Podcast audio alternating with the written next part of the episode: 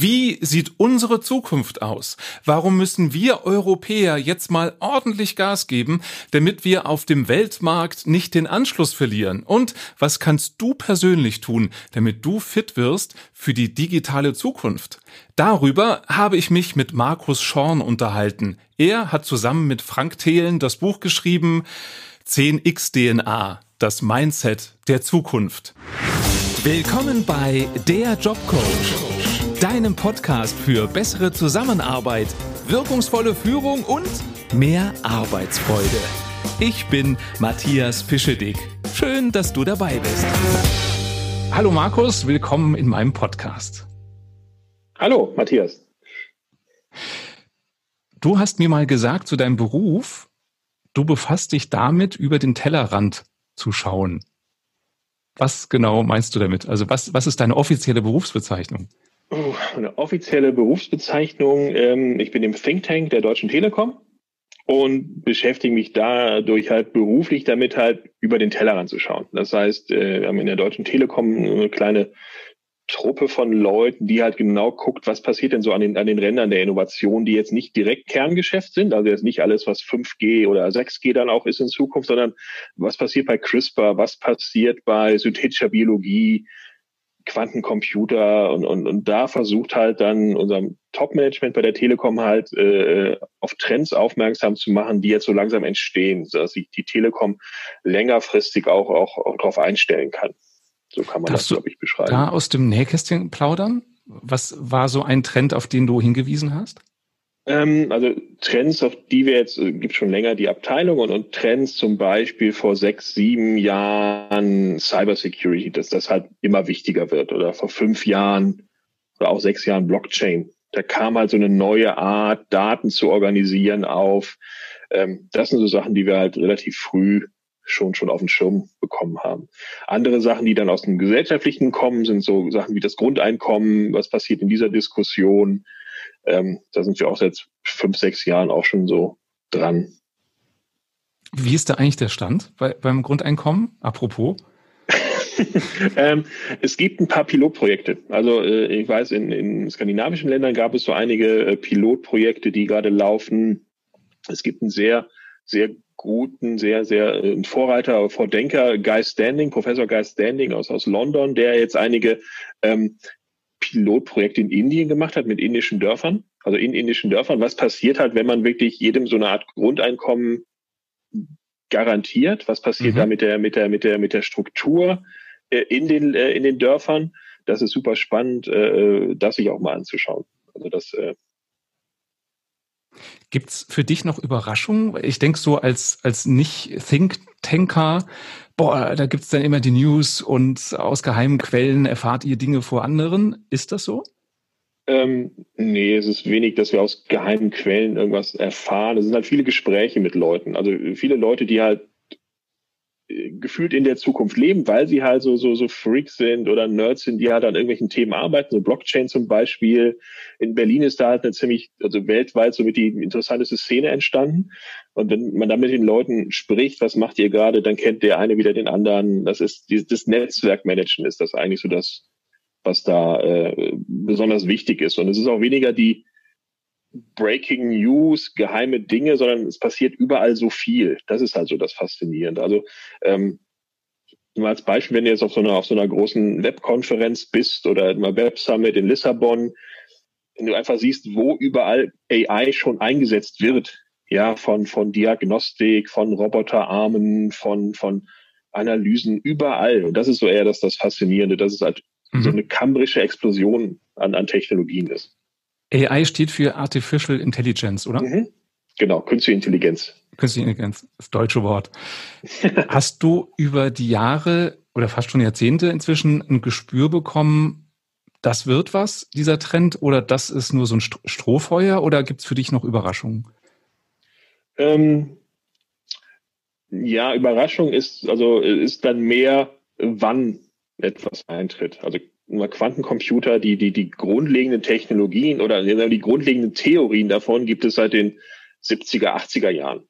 Aber jetzt ist die Technologie halt so weit, dass man die ersten Prototypen bauen kann. So, nennen wir ruhig die heutigen Quantencomputer mal Prototypen. Also man kann halt schwer schwer sagen, wann etwas passiert. Also was passieren wird äh, technologisch, kann man gut abschätzen. Ähm, aber wann es dann soweit ist, das ist halt immer die, die Frage. Also aktuell zum Beispiel, was, was wir uns gerade angucken, ist ähm, äh, Kernfusion. Da mhm. wird jetzt gerade in, in Frankreich ein europäischer äh, Kern, äh, doch Kernfusionsreaktor Prototyp ent, äh, gebaut. Ähm, und der soll jetzt in den nächsten fünf bis zehn Jahren fertig werden. Und dann wird man dann rausfinden, ob Kernfusion als Energiequelle funktionieren kann. Die Theorie gibt's schon länger. Ja, also aber die sich halt umzusetzen, das ist so die, die Frage. Was ist deine Prognose? Ähm, ich hoffe, es funktioniert. Also die Prognose ist, ist halt schwierig zu prognostizieren, äh, ob es erfolgreich oder nicht, weil es halt eine unglaubliche technologische Herausforderung ist. Also die, die Temperaturen, die da entstehen, die Magnetfelder, die da ähm, ah ja. aufrecht gehalten werden müssen, das ist einfach so eine unglaubliche Herausforderung. Ähm, von daher ist es halt schwierig, jetzt eine Prognose wie jetzt bei einem Börsenkurs oder, oder sowas abzu, abzugeben. Ich hoffe, dass es funktioniert, weil wir dann einen großen Schritt weiter bei der Energiewende wären. Ein Teil deines Wissens teilst du ja jetzt mit der Allgemeinheit in dem Buch, was du mit Frank Thelen zusammengeschrieben hast. Mhm. Das heißt, ich habe dich eben noch gefragt, wie man es richtig ausspricht, äh, weil es steht auf dem Cover 10, ein X und DNA. Genau.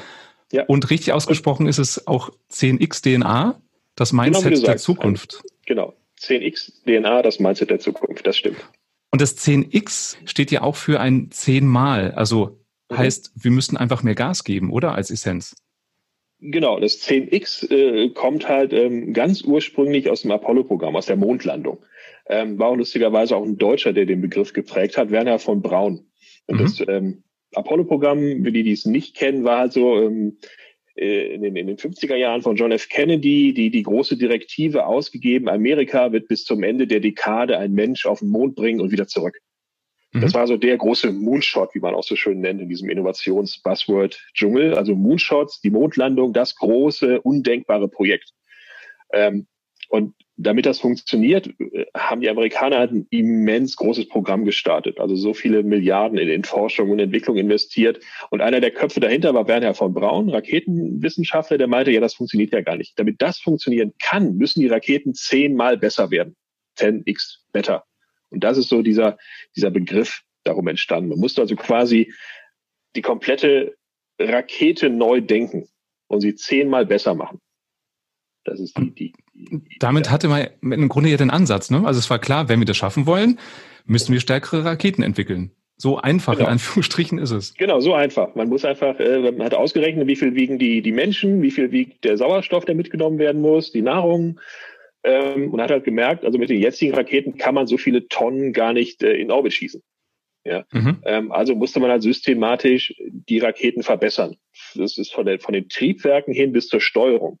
Und bei der Steuerung sind halt eine Menge Sachen passiert. Da rund um das Apollo-Programm wurden halt die ersten Mikroprozessoren entwickelt. Äh, die Mikrochips. Also eine komplett neue Art, wie man so eine Rakete steuert. Und aus diesem Mikrochips-Programm heraus des Apollo-Programms wurde dann Fairchild Semiconductor, also eine Firma gegründet, die dann nachher ähm, sich im Silicon Valley angesiedelt hat, lustigerweise. Aus, also aus Fairchild wurde Intel. Ah, das fand ich interessant. Ähm, bei euch im Buch habt ihr das auch beschrieben, dass im Grunde dieser Meilenstein der Mondlandung einen riesen Einfluss auf die ganze Wirtschaft, auf die gesamte Technologie ja. der Welt hatte. Genau, genau. Also rund um dieses äh, äh, Mondlandungsprojekt entstanden halt die ersten wirklichen Mikroprozessoren. Ähm, Programmieren wurde in der Art und Weise erfunden. Also die, die Art, wie Leute programmieren, wurde auch im Rahmen der, der, der Mondlandung äh, neu entwickelt. Und äh, wie gesagt, das siedelt sich dann lustigerweise alles im Silicon Valley an. Es entstanden Venture Capital Firmen, also aus den ursprünglichen Fairchild-Leuten wurden dann ähm, Venture Capital, also Investoren, äh, die dann in äh, Firmen wie Nvidia oder Apple oder Google investiert haben. Mhm. Das ist so die, die lustige oder die, die lustige Verknüpfung von den ganzen Dingen. Spannend. Ja. Was ich interessant und bemerkenswert fand oder finde bei eurem Buch ist, normalerweise ist es für mich so, wenn es um die Zukunft geht, dann sind das meistens Amerikaner, die schreiben ein Buch und sagen der ganzen Welt, so wird es. Euer Buch, habe ich zumindest das Gefühl, ist speziell für die Europäer geschrieben. Mhm, weil genau. ihr glaubt, oder nicht, wahrscheinlich nicht nur glaubt, sondern es ist so, so ist, dass wir Europäer aufpassen müssen, dass wir zukunftsfähig bleiben, dass wir da hinterherhinken. Ja, absolut. Und das ähm, ist auch etwas, was, was Frank, Thelen und mich auch antreibt. Also dieses ähm, Europa hat noch eine relativ starke Rolle in der Welt. Also nehmen wir als Beispiel, Europa ist halt stark im, im Maschinenbau, im Anlagenbau. Deutschland, Frankreich, ähm, sind halt sehr stark, wirklich Anlagen zu bauen. Oder der Mittelstand, der deutsche Mittelstand auch äh, sehr stark, Hochmechanik zu bauen. Und wir sind halt in der Historie immer, immer super gewesen, auch die Automobilindustrie, äh, die Autos immer ein bisschen besser zu machen. Mit jedem neuen Golf wurde die Qualität ein bisschen besser, das Spaltmaß wurde ein bisschen schmaler oder der Verbrauch ging ein bisschen zurück. Also diese, diese graduelle Optimierung, da sind die Europäer sehr gut drin. Ähm, Jetzt haben wir aber gemerkt, und das ist dann äh, auch so ein bisschen so der, der Auslöser, äh, auch warum wir dieses Buch geschrieben haben, in der Digitalisierung hat halt Europa verloren. Weil die großen Gewinner der Digitalisierung sind halt die amerikanischen Unternehmen, also hier Facebook, Google, Amazon, ja, also die großen Unternehmen, alle mit der Marktkapitalisierung jenseits von jedem europäischen Unternehmen. Und mit dieser Marktmacht der Unternehmen wächst natürlich auch so eine Art politische oder, oder gesellschaftliche Macht. Und die Facebooks, als Beispiel Facebook genau, äh, dominieren hat oder bestimmen mit ihren Terms and Services, mit ihren allgemeinen Geschäftsbedingungen natürlich auch, wie wir sie nutzen können. Und die sind jetzt im Zweifel nicht unbedingt kompatibel zu einem europäischen Datenschutz oder, oder mhm. äh, äh Privatis äh, Privacy, also äh, ähm, ja, Privacy-Verständnis, diese Grundwerte. Das heißt, Europa wird es immer schwieriger haben, auf diesem, auf diesem weltpolitischen Level mitzuspielen, ernst genommen zu werden oder auch Normen oder Standards zu setzen. Das ist so die eine Seite. Die andere Seite, die wir jetzt halt sehen, ist, ähm, dass das China hat ungemein aufgeholt. Die Chinesen haben halt äh, ähm, uns technologisch mittlerweile sogar fast schon überholt. Wenn man sich mal hier in, in Shanghai zum Beispiel anguckt, äh, äh es gibt fast nur noch Elektroautos in Shanghai. Ja, ähm, mhm. oder oder diese Mobile First Gesellschaft. Also die haben halt diesen, diesen Schritt über die Kreditkarte gar nicht mehr gemacht zum Mobil bezahlen, sondern direkt auf Smartphone, Mobile Payment gegangen. Und dadurch entstehen komplett neue, neue äh, Geschäftsmodelle, ganz neue Arten der Interaktion zwischen einem Händler, äh, Online-Händler und einem Kunden. Mhm. Und ähm, jetzt sehen wir halt auf der einen Seite USA, amerikanische Unternehmen sehr stark. Die chinesischen Unternehmen kommen jetzt auf die Weltbühne und da wird die Rolle von Europa noch mal kleiner, noch mal unbedeutender. Und das wollen wir so ein bisschen mit dem Buch wachrütteln, dass wir bei den, bei den neuen Technologien, die jetzt vor der Tür stehen, eben frühzeitig starten und nicht ins Hintertreffen kommen. Was mich überrascht hat hier in Deutschland war die Einführung der E-Scooter, also die, die man mieten kann äh, wie Lime oder ähm, wie heißen denn alle Dot und so weiter. Da hätte ja. ich jetzt gedacht, das dauert noch mal ewig. Hier in Köln, wo ich gerade sitze, war das so, dass über Nacht auf einmal drei Anbieter ihre ja. E-Scooter auf die Straße gestellt haben, die Apps da waren und du konntest sofort fahren. Das hat ja. mich als Deutschen, der immer davon ausgeht, es dauert alles, bis die Dinge da durchgereicht sind, auch was rechtliche ähm, Aspekte angeht. Das hat mich überrascht. Ist das so ein, ein Einzelfall oder hast du das Gefühl, dass wir langsam aufholen? Ähm, Europa oder Deutschland ähm, nicht irgendwie langsam aufholen, weil diese, diese äh, E-Scooter-Anbieter sind ja zum Großteil auch amerikanische Unternehmen, ähm, die halt in den USA gewachsen sind und, und gerade gibt es so diesen großen Wachstumswettbewerb ähm, wer gewinnt quasi den, den E-Scooter-Markt. Und da wird halt Unmengen Geld wird da verbrannt, um, um da einfach die, die Marktanteile zu, zu holen. Ähm, die aufgeholt äh, im Zweifel, das Beispiel E-Scooter ist schwierig, weil das so schnell ging. Also weil es halt diesen, diesen unglaublichen Wettbewerb da gibt, äh, haben die halt ausgerollt, bis nicht mehr geht.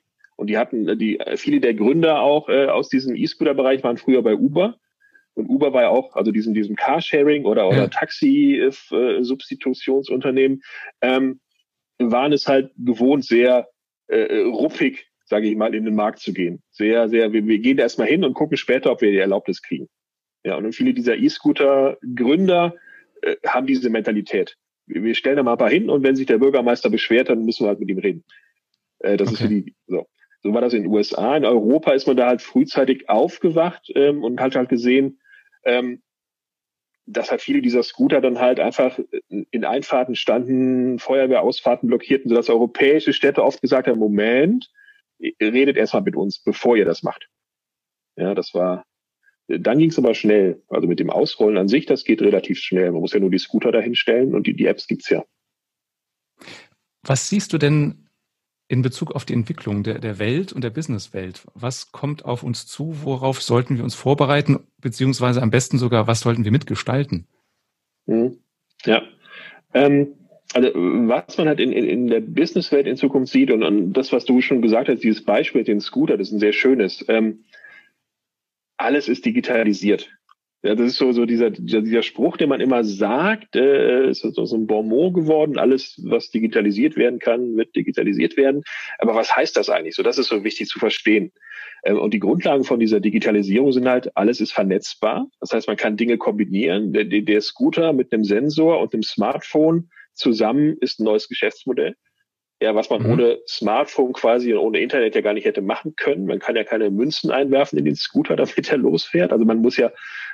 Äh, alles ist, ist kombinierbar und alles ist sofort skalierbar. Also über Cloud-Infrastrukturen äh, ist alles halt, äh, du musst halt keine, keine eigenen Server mehr kaufen und wenn du halt wächst, noch einen Server kaufen und noch einen Server kaufen. Du kannst halt sofort ein unlimitiertes Rechenzentrum nutzen, sei es Amazon Web Services oder Microsoft, Azure, also alles, du, man ist nicht mehr an, an irgendwelche Rechnerkapazitäten oder nicht mehr beschränkt. Ja, ja. das finde ich ein interessantes Beispiel. Ähm, ich ähm, arbeite für als Coach für Plus Server, mache der Führungskräfteentwicklung. Ich weiß nicht, ob du die kennst. Mhm, ja. Und ähm, was ich da interessant fand, war, dass Unternehmen wie Zalando oder andere Online-Händler mhm. Webspace dazu buchen, Cloud Space, wenn es zum Beispiel einen Black Friday Sale gibt, mhm, ja. und dann wieder schrumpfen. Und dadurch sind sie ja. unheimlich dynamisch. Genau. Es war auch so ein bisschen so die Geburtsstunde damals von Amazon Web Services. Also die Amazon hatte damals Weihnachten, musste halt für Weihnachtsgeschäft ultra große Server bauen, die dann im Sommer aber brach lagen. Und so kamen sie halt bei Amazon auf die Idee, wir können diesen Server Space ja auch vermieten an andere Unternehmen. Und ähm, genau das, was du sagst, dieses dynamische Anpassen der Rechenkapazitäten ist auch für, für normale Firmen, die halt keine äh, Amazons sind oder keine Zalandos sind, äh, auch spannend. Äh, und in Zukunft auch immer wichtiger, wenn jetzt mal die künstliche Intelligenz kommt. Künstliche Intelligenz nutzt, braucht immense Rechenkapazitäten, mhm. ja, äh, die man dann auch aus der Cloud dann einfach dazu kaufen kann. Das ist auch so ein Mantra, was sich ändern wird in der, in der Businesswelt. Was heißt denn das in der Konsequenz? Also wenn alles vernetzbarer wird und dynamischer wird, was heißt das für uns Europäer oder eigentlich für alle, aber auch vor allem, damit wir mithalten, für uns Deutsche? Hm ja, was es halt bedeutet, ist halt, dass das, es wird mehr Wettbewerb geben, viel mehr, weil alles ist vernetzt, alles ist, ist global, alles ist sofort global verfügbar. Ja, das ist so wichtig. Also der, der Wettbewerber kommt im Zweifel nicht mehr jetzt von, von dem Maschinenbauer nebenan, den du kennst seit irgendwie 30 Jahren, sondern der kommt jetzt aus, aus äh, Shenzhen oder er kommt aus Indien. Weil alles ist halt wirklich, die Welt ist ein Dorf geworden. Das ist wirklich durch die Digitalisierung einfach ja, immens. Ja, also es gibt keine, ja, die, die, der Wettbewerb ist einfach komplett überall. Das ist halt wichtig. Und die Dynamik nimmt halt zu. Wie kann ich mich da behaupten? Was kann ich besser oder anders machen als jemand aus mhm. Indien zum Beispiel? Ähm, was kannst du besser machen? Also ähm, die, die, wichtig ist halt wirklich schnell zu sein, Dinge schnell auszuprobieren, was, was funktioniert für den Kunden, um es halt schnell agil, wie es schön neudeutsch heißt, ne, agil arbeiten, iterativ arbeiten, wirklich schnell Prototypen rausbringen, die dann immer wieder verbessert werden. Also dieses ganze Lean Startup ist wahrscheinlich auch bei dir äh, oft äh, im Coaching ein Begriff, dieses, dieses iterative Arbeiten, erste Version, zweite Version, dritte Version, immer wieder in, in, in, in äh, Sprints arbeiten, schnell arbeiten. Das ist entscheidend. Das, das merke ich in Unternehmen. Ich mache manchmal Seminare zum Thema, äh, oder ich nenne das dann äh, Digital Fitness. Da geht es darum, wie gehe ich mental mit der Digitalisierung um, also mit dieser immer schneller werdenden Veränderung. Und da höre ich ganz oft genau das als Kritik, dass Dinge nicht mehr perfektioniert werden, bevor man sie benutzt, mhm. sondern man fängt einfach mal an. Und für viele Menschen ist das eine ganz große Herausforderung, weil die sagen, die da oben in der Firma, die haben zum Beispiel entschieden, wir sollen eine neue Software benutzen, aber die ist ja noch gar nicht zu Ende entwickelt. Die sollen doch das erstmal ja. fertig machen. Was ja. sagst du solchen Leuten? Ähm, ja, das ist leider in Anführungszeichen die, die, die neue Welt. Also man muss halt wirklich schon, schon anfangen zu laufen, bevor es fertig ist. Also es gibt ein schönes Spruch von, von Reed Hoffman, dem, dem Gründer von LinkedIn. Er meinte also in Bezug auf Startups eigentlich, aber den kann man hier auch ganz gut anwenden, ist halt, äh, so ein Startup gründen ist halt, als würde man ein Flugzeug bauen, während man die Klippe runterspringt. Also man springt los und baut das Flugzeug auf dem Weg nach unten zusammen. Ähm, und, und, und das ist so die Philosophie, mit der die, die meisten Startup-Unternehmen aus dem Valley, aber auch in China arbeiten. Ähm, und was da vielleicht auch in diesem Kontext äh, auch spannend ist ähm, und warum auch China jetzt, sage ich mal, ein, sehr viel größerer Wettbewerber werden wird, die haben halt nicht diese 9-to-5-Denke, wie man vielleicht äh, immer so schön von, ich arbeite halt von, von 9 Uhr morgens bis 5 Uhr nachmittags. Ähm, was die Chinesen halt haben, so, ein so ein, ähm, das Motto ist 996. Von mhm. 9 Uhr morgens bis 9 Uhr abends, sechs Tage die Woche. Das ist so die, die, die chinesische Philosophie weil die sehr hungrig sind. Die, die wollen äh, auch aufholen. Und das ist zum Beispiel das, was, äh, wenn man Richtung China guckt, wie die Wettbewerber ticken. Wie lange halten die das durch? Weil die Vorstellung, äh, jeden Tag äh, zwölf Stunden da zu arbeiten, sechs Tage die Woche, gesund hört sich ja. das jetzt gerade nicht an. Äh, nö, das hört sich nicht, sicher nicht gesund an und, und, und, vielleicht werden sie auch in den nächsten Jahren merken, dass es halt äh, äh, ähm, nicht komplett empfehlenswert ist, sich so zu arbeiten. Ähm, aber in China hat man was, was man früher diesen amerikanischen Traum nannte, wenn du halt hart arbeitest, vom Teller welcher zum Millionär. Äh, das gibt's jetzt in China. Mhm. Und, und ähm, aber halt nochmal ein Faktor 10 jetzt mal äh, äh, gesagt größer, weil es gibt einfach viel mehr Chinesen als Amerikaner damals, was diesen Faktor halt angeht, aber auch vom Hunger her. Also sehr viel äh, ähm, sehr das ist das richtige Wort, Ambition, äh, äh, ehrgeizige Ehrgeizig. Gründer, mhm. ehrgeizige Gründer mit, mit immer besseren Werkzeugen. Das ist jetzt nämlich der andere Punkt der Digitalisierung. Überleg mal, du hättest, ähm, du hast jetzt einen ehrgeizigen Gründer mit einem Zugriff auf ein komplett skalierbares Infrastruktur-Cloud-Netzwerk. Er kann sofort überall verkaufen. Er hat Machine Learning, eine künstliche Intelligenz dahinter, die, die alle digitalen Prozesse optimieren kann. Und, und das beschleunigt halt den Wettbewerb immens. Bis jetzt ist für mich so in meinem internen Wikipedia äh, eingetragen bei China, da ist ein Stolz drauf, Dinge, Produkte zu kopieren. Also das mhm.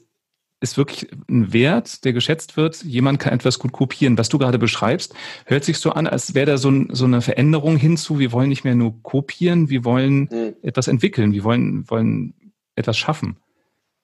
Genau, das ist ähm, China, das ist auch für die Europäer, glaube ich, jetzt wichtig zu verstehen, ähm, hatte diesen Sprung jetzt von einem Entwicklungsland hin in, in eins der, der äh, G7-Länder geschafft. Und die Chinesen selber arbeiten auch sehr langfristig. Also die haben halt ähm, 200 Jahrespläne, auf denen sie halt gerade äh, arbeiten. Also ja, der erste 100-Jahre-Plan äh, war äh, äh gab zur Gründung der Kommunistischen Partei, aber jetzt bitte guck's lieber nochmal nach, ich habe es auch nicht im richtigen Kopf, äh, war halt, also 100 Jahre nach Gründung der Partei soll halt, je, soll jeder Chinese ein ordentliches Leben führen können. Mhm. Ne? Soll ein ordentliches Leben haben. Und dann 100 Jahre nach Gründung des, des Staats soll China auf der, auf der Weltliga mitspielen. Und, und diesen Plan, und diese beiden Pläne arbeiten sie gerade ab. Wir sind gerade im, im 13. Plan, wie es schön heißt. Dieses Jahr kommt der 14. Plan. Ähm, und es werden immer für fünf Jahre die Prioritäten festgelegt. Ähm, Im letzten Prioritäten, im 13. Plan war halt, äh, wir wollen halt Elektromobilität. Wir wollen äh, Universitäten, Wissenschaften fördern. Wir wollen bei künstlicher Intelligenz, wollen wir halt führend werden.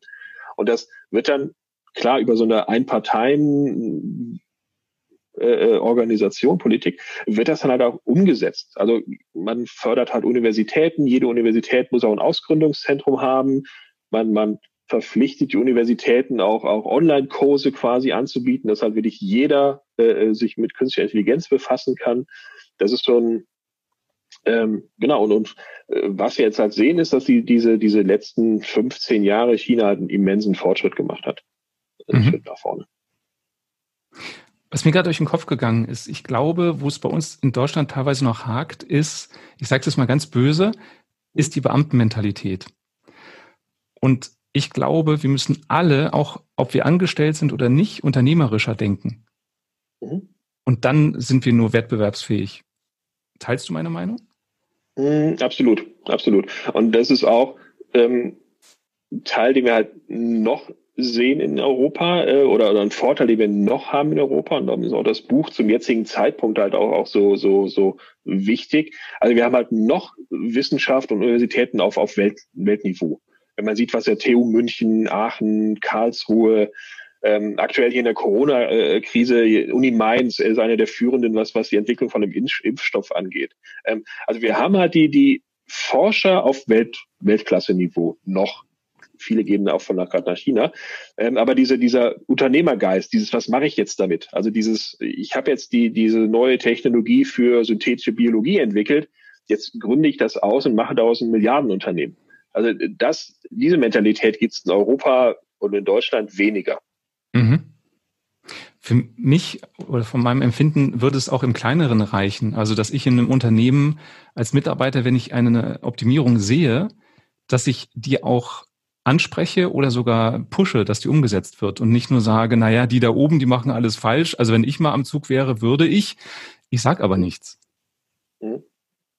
Ja, gibt's wahrscheinlich auch. Und, und äh, auf der einen Seite ist es, äh, was glaube ich schwierig dann im Kontext ist, nur die Ineffizienz oder das Problem zu sehen, ist jetzt ja eine Sache und es zu sagen, aber vielleicht hat man auch schon den Lösungsansatz dabei. Also sich selber halt fortzubilden, wie man dieses jeweilige Problem halt lösen könnte. Ich glaube, das würde einiges einfacher machen.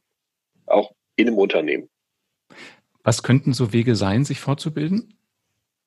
Ähm, neben spannenden Büchern lesen. Ähm, nein, ähm, es gibt ja so viele Online-Tutorials mittlerweile äh, und, und diese ganzen Online-Universitäten. Ich glaube, man muss halt schauen, wo man anfängt. Also grundsätzliche Programmierkenntnisse, grundsätzlich wissen, wie funktioniert einfach das, das Unternehmen an sich, also sei es ein Business Model Canvas oder, oder solche Tools, solche, solche äh, äh Frameworks kann man, sollte man im Hinterkopf haben und, und dann wirklich schauen, was halt mit, mit den neuen äh, Werkzeugen, die die Digitalisierung gebracht hat, möglich ist. Ja? Ähm, das ist auch wichtig, dass man wirklich dieses solide Grundwissen hat, was ist bei der Digitalisierung wirklich alles möglich. Wobei ich immer die Haltung habe, nur weil es digital geht, muss ich es nicht machen. Wenn der analoge Weg in dem Kontext viel schlauer ist, warum soll ich es denn digital machen? Das stimmt. Ja, gibt es ein schönes äh, Zitat von Fritz, Fritz Jussen, glaube ich, war das damals. Ähm, früher bei Vodafone, jetzt bei, bei TUI, glaube ich. Er meinte immer, ja, wenn Sie halt einen, einen Kackprozess digitalisieren, haben Sie halt einen kack-digitalen Prozess. Also man muss es natürlich schon mit, mit Augenmaß machen ähm, und, und nicht immer krampfhaft versuchen, alles digital zu machen. Aber trotzdem, mein Punkt ist, es ist halt sehr, sehr, sehr viel durch Digitalisierung jetzt möglich, was man vorher gar nicht auf dem Schirm hatte. Ja. Ich glaube, bei vielen Unternehmen ist noch gar nicht angekommen, was das eigentlich ist. Das ist so ein Buzzword, Digitalisierung. Aber was das heißt, wissen viele nicht. Und wenn ich dann in so Workshops sage, naja, die CD war auch schon Digitalisierung, die Waschmaschine mit Mikrocomputer war auch schon Digitalisierung, das ist nichts Neues, dann ist oft so ein mhm. Erstaunen da, ach ja, stimmt. Ja. Ja, das sind diese, diese, diese Implikationen, die das dann mit sich bringt. Also, nimm mal die DVD oder CD. Ähm, ja, man hat halt es war der erste Schritt, war Musik digital auf CD und dann war die Musik digital und dann damit wurde dann Spotify möglich oder, oder damals ja. ein Napster oder und so weiter. Also das heißt, Musik über das Internet zu distribuieren. Oder bei DVDs, äh, früher Blockbuster-Video, jetzt Netflix. Also man muss halt immer diese, diese Weiterdenken, ihr habt immer diese Effekte zweiter, dritter Ordnung. Die, die muss man halt auch sich anschauen. Ähm, du überlegst, ein Beispiel, was ich immer, wenn ich Schulvorträge halte, nehme, ähm, immer das Elektroauto. Kannst mhm. sagen, okay, Elektroauto kann sich jeder vorstellen. Der erste Effekt, den wahrscheinlich auch noch jeder mitbekommt, ist, okay, dann ein Elektroauto braucht kein Benzin mehr. Was heißt das für die Tankstellen? Ja, mhm. kein Benzin, ne? So, dann fällt meine Tankstelle, das Geschäftsmodell Tankstelle weg. Ähm, wenn du noch weiter denkst, ein Elektroauto hat ungefähr 80 Prozent weniger Bauteile als ein normaler Verbrenner. Was heißt das dann für den, der bei Bosch die Zündkerzen entwickelt? Was heißt ja. das für den, der Einspritzpumpen entwickelt? Ja, also die, die, diese Effekte. Ähm, ja, und bei der Tankstelle heißt es ja, ich brauche keinen Tanklaster mehr, der mir Benzin bringt. Genau. das hat dann wieder Einfluss auf die, die Lastwagen produzierende Industrie und auch auf die Lkw-Fahrer. Ja, genau. Mhm. Oder auf die Mineralölsteuer, die halt ein großer Teil des Staatshaushalts ist. Also gibt es halt die, diese, diese vielen ja. zweiten und dritten Order-Effekte, die man sich bei den, bei den, bei diesen Innovationen anschauen muss. Ähm, das geht halt in diese negative Richtung. Also wie es halt für die Tankstelle ist, diese Elektroautoentwicklung halt blöd. Ähm, sie geht aber auch andersrum. Immer als Beispiel wieder zu den Elektroscootern zu kommen. Ja, die sind nur möglich, weil es Laptops gibt.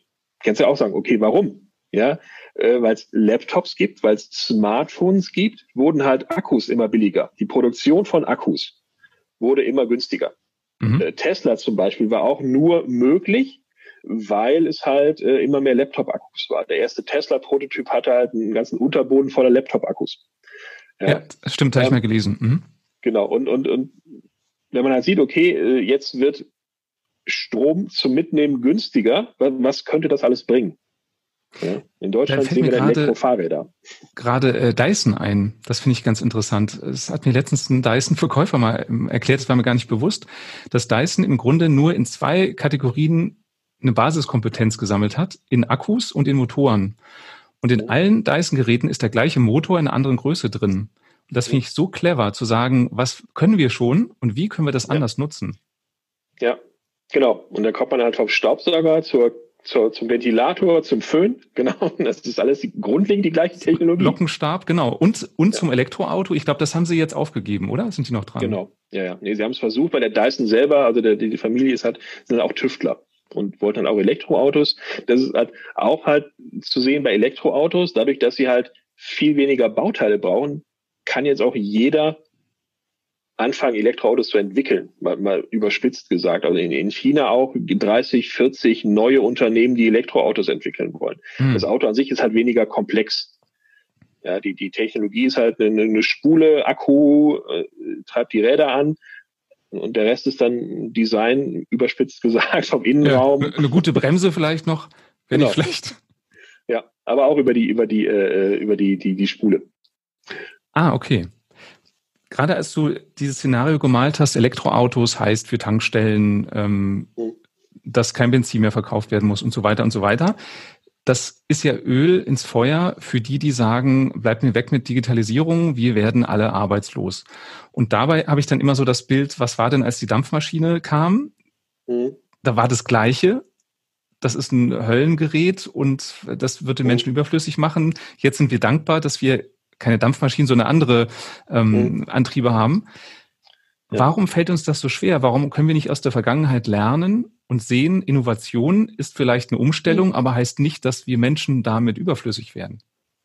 Ja, ja das ist, ist, ist wirklich schwierig und ähm, ist auch mir nochmal aufgefallen, besonders aufgefallen, als ich bei, bei Amazon jetzt die Rezension unter, unter dem Buch gesehen habe. Ähm, gibt halt so ein paar sehr wenige, aber ein paar negative Kommentare, äh, die aber jetzt gar nicht um das Buch gehen, sondern wirklich um genau was du sagst, äh, ja, hier Digitalisierung, alles total überbewertet, ähm, man, man, wo bleibt der Mensch? Also die, diese Ängste. Die Leute haben halt die Ängste. Mhm. Und bei der ersten industriellen Revolution war es halt auch so, die Maschinenstürmer, die halt äh, Angst hatten, dass die Webstühle jetzt die mechanischen ihre Arbeit wegnehmen.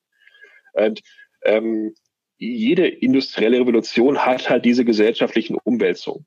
Das ist, äh, und das führt dazu zu Ängsten und zu Spannungen auf, ähm, das ist auf die eine Seite. Die andere Seite ist aber auch, sie führt halt auch zu einer Menge sozialer Innovationen. Also äh, nach der industriellen Revolution, Dampfmaschine, immer den Zeitraum von dir eben mal genannt, äh, hat auch dazu geführt, dass die Krankenversicherung erfunden wurde, dass Rentenversicherung erfunden wurde.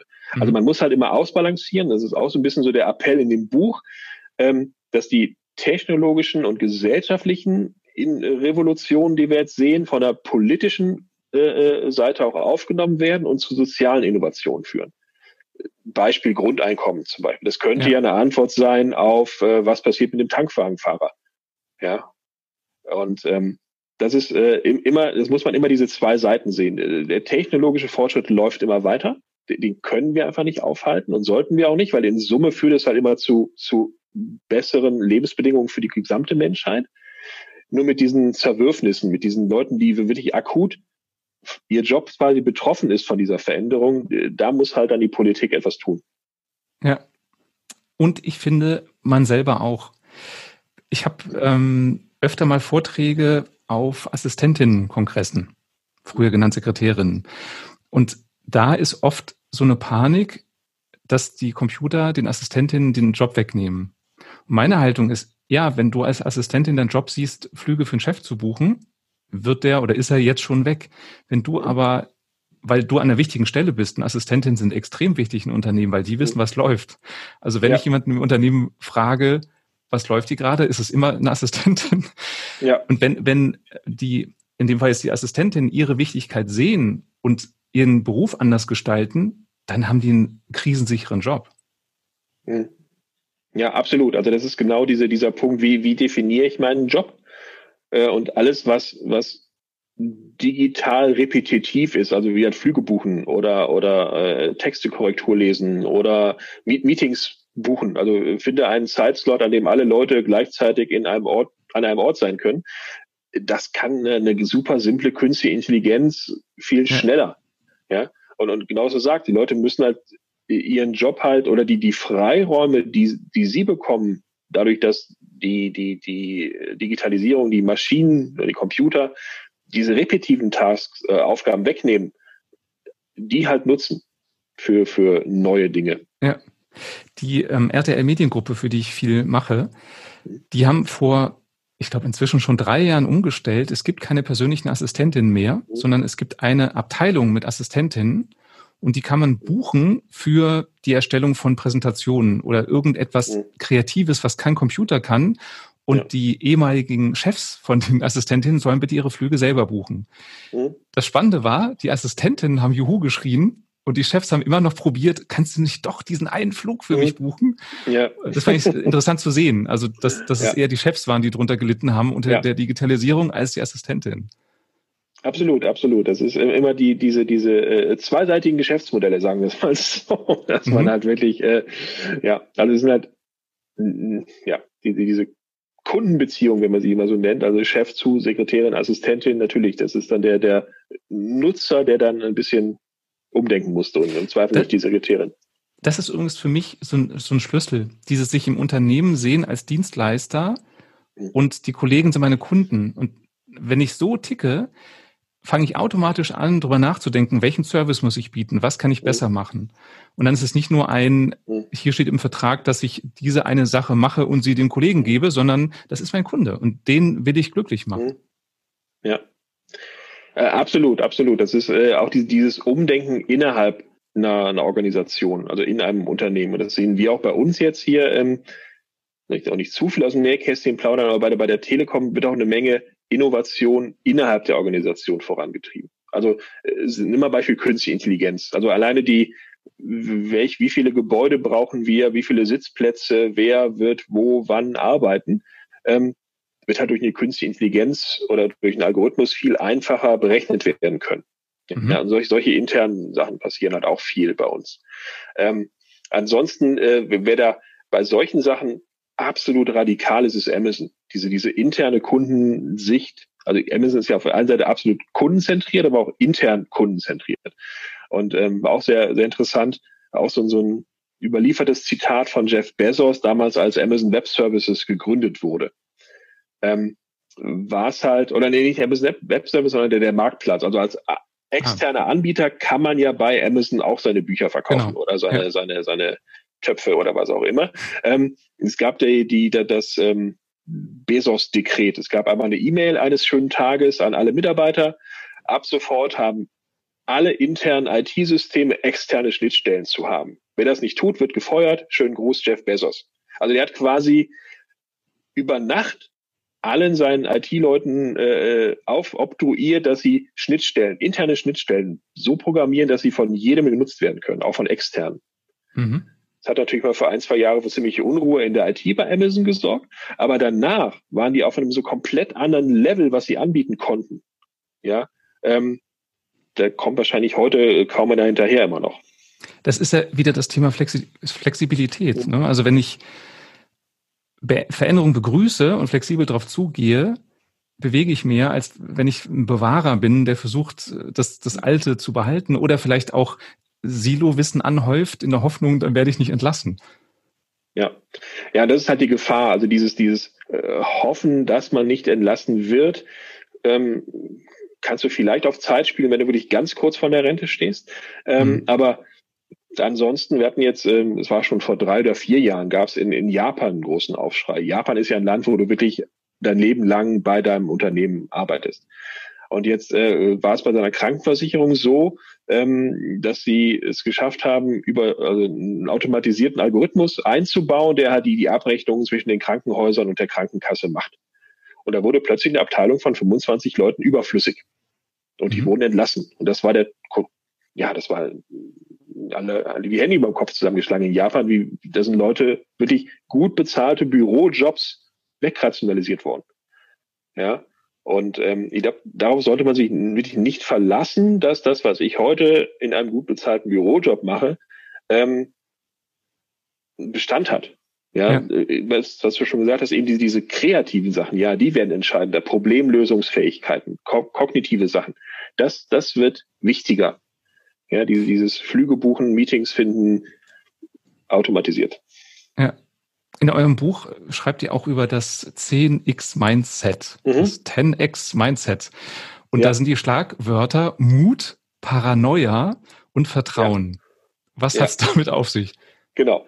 Ähm, Mut war wirklich die, dieses große Ideen umsetzen, Großdenken. Den, den Mut, auch wenn andere sagen, du, du bist bescheuert, ähm, Sachen umzusetzen. Und das ist immer gepaart in diesem Vertrauen.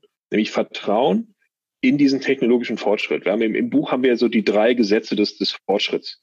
Es gibt halt Moore's Law, das ist vielleicht vielen bekannt, also dieses ähm, äh, alle zwei Jahre verdoppelt sich die, die Kapazität von oder die Geschwindigkeit von, Mikroproz von, von Chips, von Mikroprozessoren. Oder sie werden halt bei gleicher Leistung billiger. Also dass man immer mehr Rechenpower für immer weniger Geld bekommt. Ja, mhm. das ist so eins dieser Gesetze. Das andere, äh, weniger bekannt, Wrights Law. Äh, in Deutschland ist es so die, die Stückkostendegression. Klingt als Wrights Law viel besser. Äh, wenn ich von der Sache mehr produziere, wird sie günstiger. Nimm mal Beispiel die Elektroakkus. Je mehr Akkus ich produziere, desto günstiger wird der Akku an sich.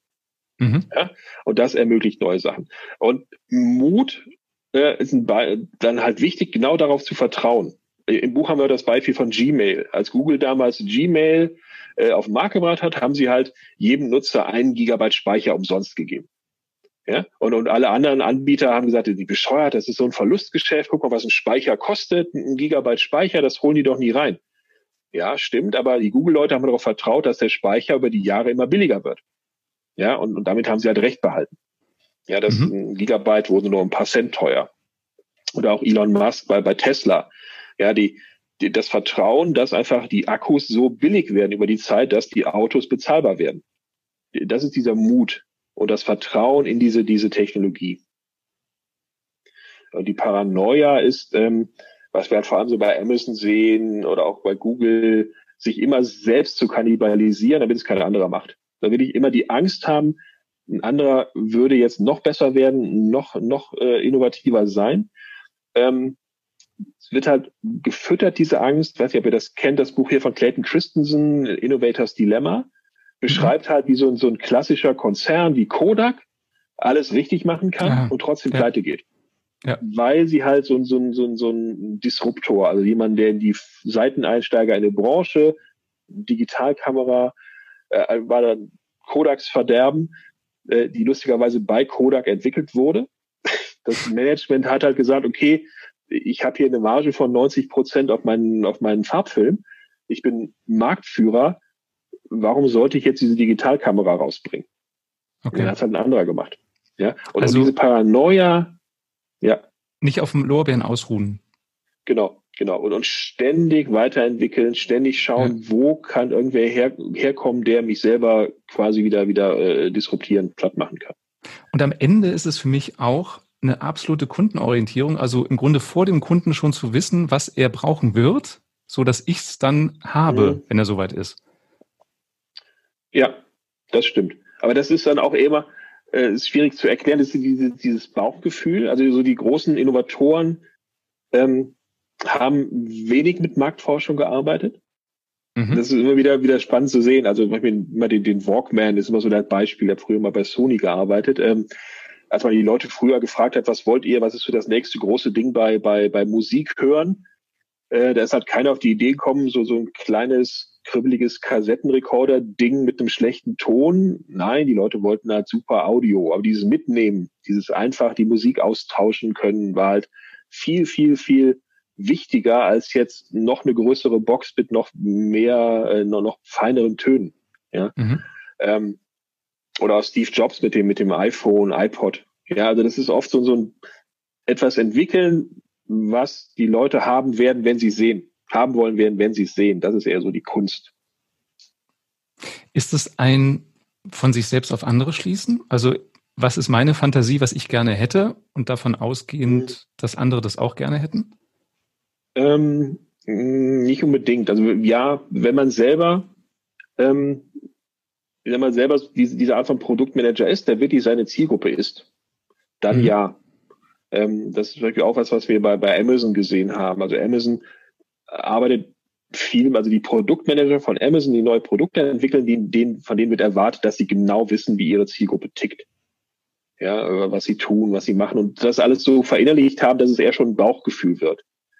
Das ist halt das, das Entscheidende. Ähm, auf der anderen Seite, was immer, immer funktioniert, sind dazu diese, diese großen Bedürfnisse und, und Convenience, also diese Einfachheit immer Beispiel Elektroauto wieder. Bisher war immer so die Angst, okay, die Reichweite. Aber wenn man dieses Reichweitenproblem einmal gelöst hat, ja, warum soll ich kein Auto wollen, wo ich nie wieder zur Tankstelle muss? Ich, ich mhm. stöpsel mhm. das zu Hause ein und kann immer losfahren. Und es hat, macht keine Geräusche, es ist sofort an, ich muss niemals zum Ölwechsel. Also dann überwiegen die Vorteile. Ja, das ist ähm, ja auch in, in Dienstleistungsprodukten ähm, merke ich, dass, dass, dass diese Bequemlichkeit ja. immer größer wird. Und das merke ich bei mir selber, wenn ich was bestellen will und sehe, Lieferung dauert eine Woche. Das ja. fällt mir auf. Ja. Dann denke ich, wieso das denn? Also ich raste da nicht aus oder so, aber ich denke nur so, warum? Weil ich schon ja. so dran gewöhnt bin, wir können alles haben bis zum nächsten Tag. Genau. Ja. Ja, und das ist halt auch dieses, dieses, was sind so die, die Standards, die Leute erwarten und, und was kann man dann als nächstes tun? Also nach dieser, am nächsten Tag ist es da, kommt dann die, es ist dann in einer Stunde da. Ne, also, ja. und dann kannst du auch, wenn es in einer Stunde da ist, dann kannst du auch anfangen, Essen zu bestellen, also, also Lebensmittel zu bestellen. Über einen. Ja. Oder ich glaube, irgendwann wird es so sein, wir drucken uns alles aus, was wir brauchen. Ähm, ja, Oder das vieles, passiert auch. sagen wir so. Ja. Gibt es ja, auch schon so, bei, so Foodprinter, ne? Wird da schon dran gearbeitet? Äh, ja, also es gibt die zwei Enden des Spektrums, also die, die, die einfachen Foodprinter, die machen halt Schokolade warm und dann kannst du dir halt die Schokolade in eine Form drucken, wie du sie haben möchtest. Ähm, das andere Ende, so dieses, dieses, äh, ist halt wirklich, dass man Fleisch druckt. Dass man wirklich ein Steak druckt, also mit, mhm. mit verschiedenen, dass man die Zellen quasi, Fettzellen, Muskelzellen, so anordne, okay. dass sie dann wirklich äh, zu einem Steak werden. Da gibt's halt so, so die ersten, äh, ja, ersten Startups, die an diesem Feld arbeiten. Also ähm, was sagst, man dann im Umkehrschluss, ja. Ja, sagst du? Äh, was man dann im Umkehrschluss, wenn man ein Steak drucken kann, kann man auch künstliche Organe drucken. Das ist dann wieder die, die medizinische Anwendung von sowas. Ja. Wenn man dann äh, Leberzellen zum Beispiel drucken könnte, dann würde man sagen, okay, wir können jetzt für einen, einen Dialysepatienten Nieren drucken zum Beispiel. Ja. Ja. Oder ihr könnt ja auch andersrum gehen, dass man es für die Medizin entwickelt und dann feststellt, man kann es genau. auch essen. Ja. Also ja. du sagst das ja nicht mehr, so mein, mein Rot ist alle im Drucker, sondern meine Proteine sind alle oder mein Fett genau. ist alle. Ja. Genau, genau. Ähm, und das ist halt die, das wir auch in dem Buch haben, ist diese, diese Überlappung. Du siehst ja, ne? wenn ich jetzt anfange, äh, Medizin Gewebe zu drucken, dann könnte ich auch für die Ernährung Steaks drucken. Und dann noch weiter gedacht, über synthetische Biologie kann ich die Zellen auch verändern. Das heißt, ich könnte dann wirklich äh, diese, diese Gewebezellen auch viel besser züchten, die ich brauche, um sie 3D zu drucken. Das ist jetzt ein bisschen Science Fiction, aber, aber die, diese Innovationsfelder wachsen halt immens zusammen. Und das mhm. ist auch mhm. der Grund, warum wir dieses exponentielle Wachstum sehen werden. Wir haben halt so ein paar Grundlagentechnologien, die jetzt alle da sind. Nehmen wir jetzt 3D-Druck, synthetische Biologie, künstliche Intelligenz die sind alle kombinierbar. Und eine künstliche Intelligenz kann im Zweifel Proteine sich ausdenken, die jetzt ein menschlicher Genetiker gar nicht auf die Idee gekommen wäre. Und die können dann über so einen, äh, einen biologischen 3D-Drucker ganz neue äh, äh, ähm, Dinge drucken. Mhm. Faszinierend. Also erschreckend so ein bisschen, also gerade wenn es um Körperteile geht. Aber ja. ich glaube, dass wir alle, deswegen passt das für mich so wunderbar, euer Titel, äh, 10x DNA. Mhm. Wir müssten viel größer denken. Und ja. für mich nicht im Sinne von Größen wahnsinnig, sondern von mhm. was ist alles möglich. Genau, genau. Und das ist zum Beispiel auch die Denke, wie sie, äh, was die Google X vielleicht bekannt ist, so die, die, die, die Innovationsbude, die verrückte Innovationsbude in Anführungszeichen von, von Google, ähm, mhm. die gehen genauso vor. Die sagen, was ist ein großes Problem, was die Menschheit hat? Ja, äh, nimm mal, wir haben jetzt zum Beispiel so einige Sachen wie, äh, okay, wie kriege ich Afrika mit Internet versorgt? Ja, komplett Afrika. Ähm, oder aktuell, also sie hatten mal ein Projekt, ähm, äh, Malta nannte sich das, äh, wie kriege ich Energie, also regenerative Energie so günstig gespeichert, ähm, dass sie mit, mit dem Kohlekraftwerk mithalten kann. Also wenn die Sonne scheint, habe ich ja ganz, ganz, ganz viele kostenlose ja. Energie. Und wenn die Sonne nicht scheint, halt nicht. Also die Speicherung dieser Energie ist halt, ähm, war halt der, ist halt der Knackpunkt. Und das und da wird haben in halt, Salz gespeichert? Genau, genau. Aber ich hab, genau, kann mir nicht vorstellen, wie das geht. Ja. Also wie kannst du? Ähm, es ist kompliziert. Es gibt in Deutschland auch ein, ein Startup Kraftblock, nennen sich die, die da auch eigentlich noch weiter sind als X. Deswegen auch wieder dieser kleine Schlenker. Wir sind in Europa eigentlich noch richtig gut, was diese Grundlagenforschung angeht. Diese Umsetzung, dieses Großdenken ist halt das mhm. Problem. Ähm, nein, das wird halt, wenn du willst, die, die Wärme wird halt in diesem Salz gespeichert und erhitzt dann Wasser. Oder, oder beim Abkühlen wird die Energie wieder frei und es ist in der frei werdenden Energie wird dann wieder der Strom freigegeben. So ähnlich wie diese Taschenwärmer wahrscheinlich, ne? Genau, genau. Das genau, vereinfacht gesagt wie die Taschenwärmer, aber dann halt mehrere tausend Grad heiß, sodass ja, man auch viel ein bisschen Strom größer. spart. Genau, ja. Aber ähm, also großes, großes Problem. Und dann schauen sich halt diese, diese X-Forscher halt an, können, wie könnte man das komplett neu mit Technologien, die jetzt gerade verfügbar sind, kann man das lösen? Kann man das irgendwie mit, mit ne? also immer wieder neu denken? Ist das, das, so das, das First Principle Thinking, über das ihr auch im Buch schreibt? Also ganz genau. zurückzugehen, also nicht auf genau. etwas aufzubauen in der dritten, vierten, fünften mhm. Stufe, sondern ganz an Anfang zu gehen? Genau, genau, das ist dieses First Principle Thinking, dass man halt wirklich sagt, ähm, immer wieder Elon Musk, der ist da mal sehr vertreten in dem Buch, ähm, als er SpaceX die Idee hatte, okay, wie kann ich Weltraumfahrt billiger machen? Das Problem, was er gesehen hat, war, okay, ich kann die Rakete einmal benutzen und dann muss ich sie wegschmeißen. Mhm. Ähm, kann ich Raketen bauen, die man wiederverwenden kann? Und äh, da ist er wirklich hingegangen und, und das größte Innovationstool für Elon Musk ist Excel. Glaubt man gar nicht. Aber er nimmt halt, okay, äh, bricht diese Rakete auf die einzelnen Komponenten runter, schaut, was kosten diese Komponenten und kann man die billiger oder anders herstellen. Ja, bei, bei, bei Tesla war es genauso, die Akkus. Er hat halt wirklich geschaut, ähm, welche, welche Rohstoffe gehen in diese Akkus rein, welche, welche äh, Metalle, welche, welche Sachen gehen in den Akku rein wenn ich die am Markt kaufen würde, wie viel würde dann ein Akku kosten? Irgendwie 30 Dollar. Und wenn ich den jetzt bei heute bei Toshiba kaufe, kostet er 100 Dollar. Das heißt, ich mhm. habe da 70 Dollar Potenzial, äh, billigere Akkus herzustellen.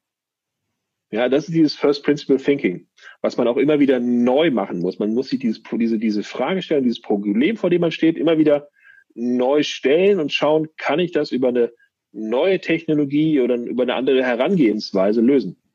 Also im Grunde ist auch da, wie, wie so oft im Zwischenmenschlichen, das Problem, wir setzen zu viel voraus. Also wir glauben, das mhm. ist so und es muss so sein oder aufs Menschliche, der ja. Kollege ist so, weil. Ich habe aber nie hinterfragt, warum ja. der Kollege sich so verhält oder warum Dinge so sind, wie sie sind. Genau, das ist dieses, dieses, äh, auch wieder diesen Bogen zu spannen, dieses europäische Denken, dieses äh, zwei bis drei Prozent besser machen. Wir schauen mal, ja. war ja immer schon so und jetzt gucken wir, dass wir es im nächsten Jahr ein bisschen besser machen. Ähm, aber niemand kommt dann auf diese, diese Idee, es wirklich einfach mal komplett neu zu denken. Wo du gerade über Zahlen sprichst, was mir oft auffällt, ist in Unternehmen, wenn ich frage, was ist eure Vision? Dann höre ich sowas wie, in dem Marktsegment Segment X wollen wir 20 Prozent mehr machen.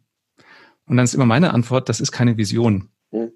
Das ist ein Plan vielleicht. Das sind Milestones. Aber was ist die Vision? Und ich habe so das Gefühl, bei allen Beispielen, die du gerade genannt hast, geht es gar nicht um eine Zahl. Da geht es um die Vision, ich will eine neue Art, Energie zu speichern, finden oder eine neue Art, mich fort, fortzubewegen. Da geht es erstmal gar nicht um, um, um Geld, oder? Ja. Nee, absolut. Das ist ähm, die, diese, diese, diese Vision oder Neudeutsch sagt man jetzt hier in deutschen Unternehmen Purpose, diesen, die, was ist so der, der, der Grundzweck der Sinn des Unternehmens, der Sinn, ja. was ich machen will als Unternehmen. Ähm, der wird dann aber, was ich aktuell sehe, dann halt wenig runter oder nicht runtergebaut, sondern man hat halt oben den Sinn, der steht halt drüber, diesen Purpose. Und trotzdem hat man dann halt die Quartalsziele, man hat die, die, wie viel Dividende muss das Unternehmen zahlen ähm, und dazwischen. Da, da, äh, das ist halt das Problem, was, äh, wie ja. man das halt umsetzen kann. Und dadurch ist es aus meiner Erfahrung so, dass, dass Mitarbeiter Visionen nicht ernst nehmen, weil sie sagen, naja, das ist ein schöner Prospekt, wo das jetzt drinsteht, schöne Bilder. Aber was heißt denn das für uns? Und da sind in meinen Augen die Führungskräfte gefragt, die es runterbrechen und die Mitarbeiter motivieren, selber zu überlegen, wie kann ich diesen großen Purpose, diese große Vision denn unterstützen, auf meine Art und Weise. Mhm. Ja. Was ist denn dein Tipp für meine Hörerinnen und Hörer, die in allen möglichen Unternehmen arbeiten? Also was könnten die mhm. ab heute oder ab morgen tun, mhm. damit sie selbst und das Unternehmen zukunftsfähig wird oder bleibt? Ja. ja. Also die, dieses neugierig sein, dieses offen sein und ständig Dinge zu hinterfragen und jetzt nicht irgendwie aus so einer Abwehrhaltung, Negativhaltung raus, warum, wieso, wieder was anderes, sondern was könnte man denn machen? Was könnte man denn neu machen? Was könnte man jetzt besser machen? So auf so einer, auf so eine neugierige, offene Art mit diesen Grundlagen der Digitalisierung im Hinterkopf. Ich glaube, das ist schon, schon viel wert, wenn man das, das äh, hinbekommt. Mhm. Erwischst du dich manchmal auch selber dabei, dass du denkst, äh, schon wieder was Neues, ich will es so machen wie gestern? Oder bist du immer neugierig und hast Spaß dran, Dinge anders zu machen?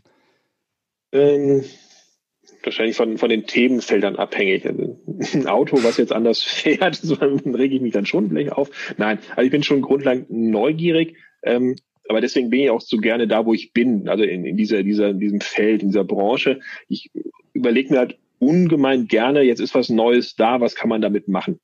Es ist eine neue Technologie da, es entsteht ein neues Geschäftsmodell, was kann man damit machen? Also das ist halt meine, meine Neugier, meine Passion. Mhm.